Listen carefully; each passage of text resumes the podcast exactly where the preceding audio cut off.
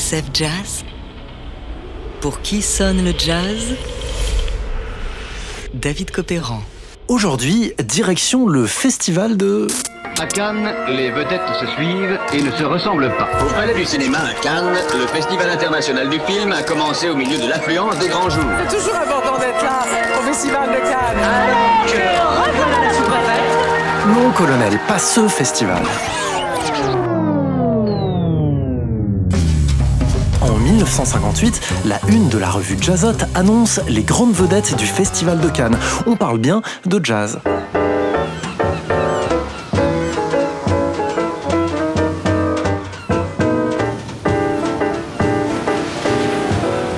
Du 8 au 13 juillet, Martial Solal, Sidney Bechet, Dizzy Gillespie et Ella Fitzgerald défilent sur la croisette.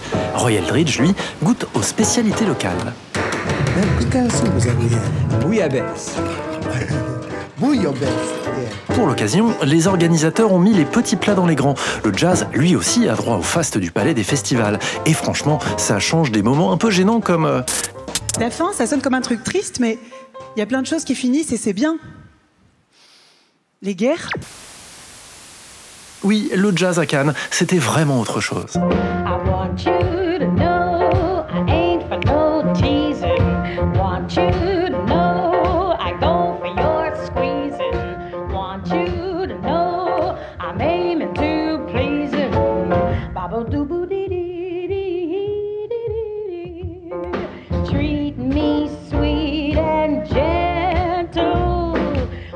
Unique, le festival a laissé quelques grands moments de swing et des archives impérissables, puisque les caméras de Jean-Christophe Averti étaient là pour immortaliser l'événement.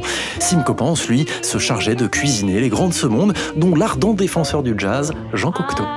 Puisque vous me demandez mon opinion sur le, sur le festival, je trouve que euh, on a eu la preuve dans ce festival que c'était aussi important qu'un concert Bach ou qu'un concert Mozart. Or, voilà que l'excellent label Sam Records sort un concert inédit du festival de Cannes 58, enregistré le 11 juillet lors d'une soirée dédiée au jazz moderne. Sur scène, Art Taylor à la batterie, Doug Watkins à la contrebasse, Walter Davis Jr. au piano, Bobby Jaspar au ténor et à la flûte, ainsi qu'un jeune trompettiste américain de 26 ans au son flamboyant, relativement méconnu à l'époque.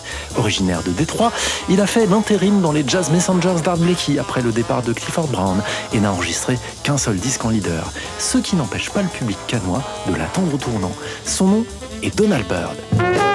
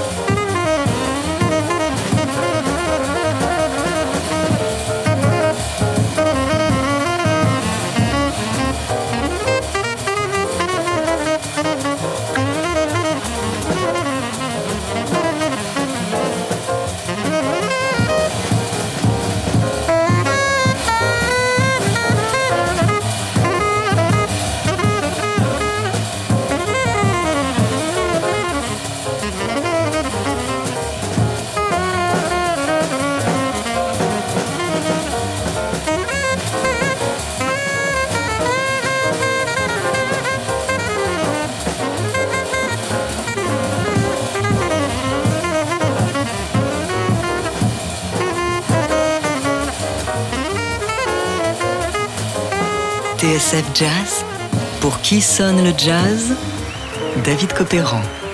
I Get a Kick Out of You avec le Donald Byrd Bobby Jazz Bar Quintet, un extrait de Ken 58, un vinyle inédit du label Sam Records. Bird l'américain et Jaspar le belge se sont rencontrés à New York un an plus tôt. Et lorsque l'opportunité d'une tournée en Europe s'est présentée, les deux ont plié bagages, direction la France. Sort le tracteur Après le festival de Cannes, c'est Paris qui attend le quintet. Vous seriez pas des Romano Vous l'auriez pas volé, la bagnole Leur camp de base sera le Chat qui pêche, une cave minuscule aux 4 rues de la Huchette, en face de l'île de la Cité. Un lieu tenu par une ancienne résistante, Madame Ricard. L'engagement du Chat qui pêche servira de répétition générale avant un grand concert prévu à l'Olympia le 22 octobre 1958, dans le cadre des Mercredis du Jazz, organisé par Franck Teno et Daniel Philippaki pour Europe numéro 1. Ici Europe numéro 1.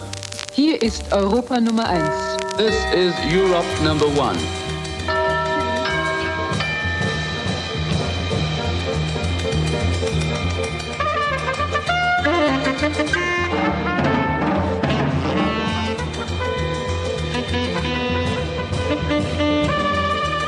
L'arrivée de Bird, Jaspar et leur rythmique, Walter Davis, Doug Watkins et Art Taylor, ne passe pas inaperçu.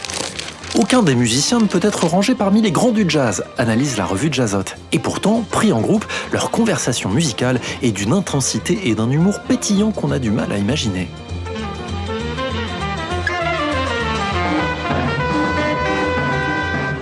Présence du quintet au chat qui pêche est attestée dès la mi-août par un magnifique cliché de Jean-Pierre Leloir, où l'on voit Donald Byrd en train de faire ses gammes. L'ambiance de ce petit cabaret leur plaît tout particulièrement, ajoute l'article de Jazzote. Ce que le trompettiste confirme. Je joue beaucoup mieux depuis que je suis ici. Les gens viennent spécialement pour nous voir, ce qui nous galvanise et nous force à nous dépasser.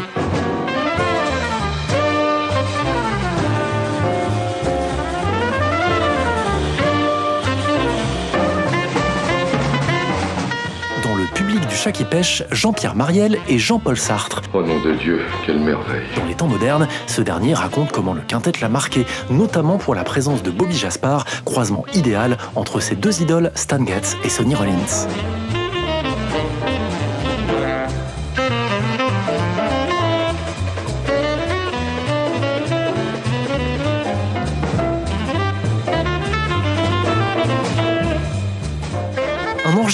Amateur, le sax est un peu loin, mais c'est bien Bobby Jaspar qu'on entend devant un Jean-Paul Sartre ébahi.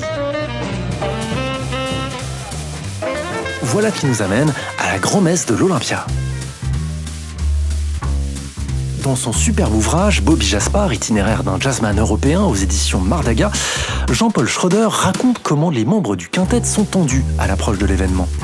En France, confie le batteur Art Taylor à Franck Teno, le public est impitoyable. Bobby Jaspar lui aussi se fait du mouron. Donald Byrd, dit-il, est très énervé.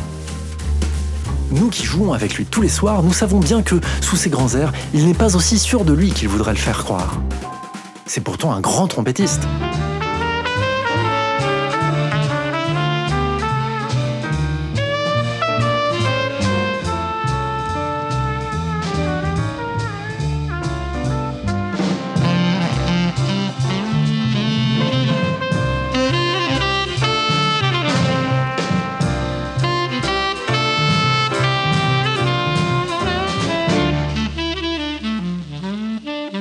Heureusement, l'Olympia réserve un triomphe à Donald Byrd et Bobby Jaspar, un quintet dans la continuité de ceux de Miles Davis ou Clifford Brown, dont Byrd est un admirateur inconditionnel. Rarement le jazz moderne a été aussi bien servi, pourra-t-on lire dans un compte-rendu de Jazz Magazine. Écoutez par exemple les applaudissements nourris du public à la fin de Blues World.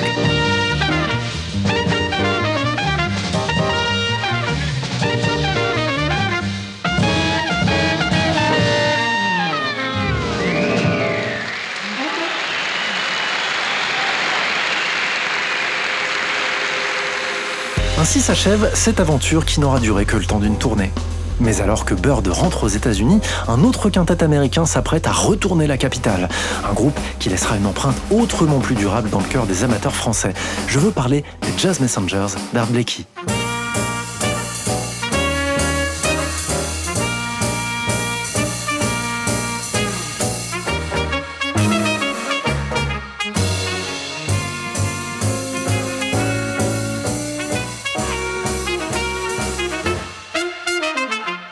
L'épopée du Donald Byrd Bobby Jaspar Quintet, quelques témoignages poignants. Bird in Paris, réédité dans la collection Jazz in Paris, chronique le concert de l'Olympia d'octobre 58. Sur la pochette, une magnifique photo de Jean-Pierre Leloir, encore lui, où l'on voit le trompettiste en pleine lecture du Figaro. Dans l'actualité ce jour-là, un nouveau conclave se profile après la mort du pape Pie XII. Les lourdes portes de la cathédrale Saint-Pierre de Rome venaient de se refermer devant les fidèles. Le dernier acte des funérailles de sa sainteté Pie XII, la mise au tombeau, se déroulait devant tous les hauts dignitaires de l'Église et la noblesse romaine. Je vous renvoie également à ce vinyle inédit Cannes 58 qui sort en ce moment chez Sam Records. On se quitte avec un dernier extrait de ce concert canois, When Your Lover Has Gone Away.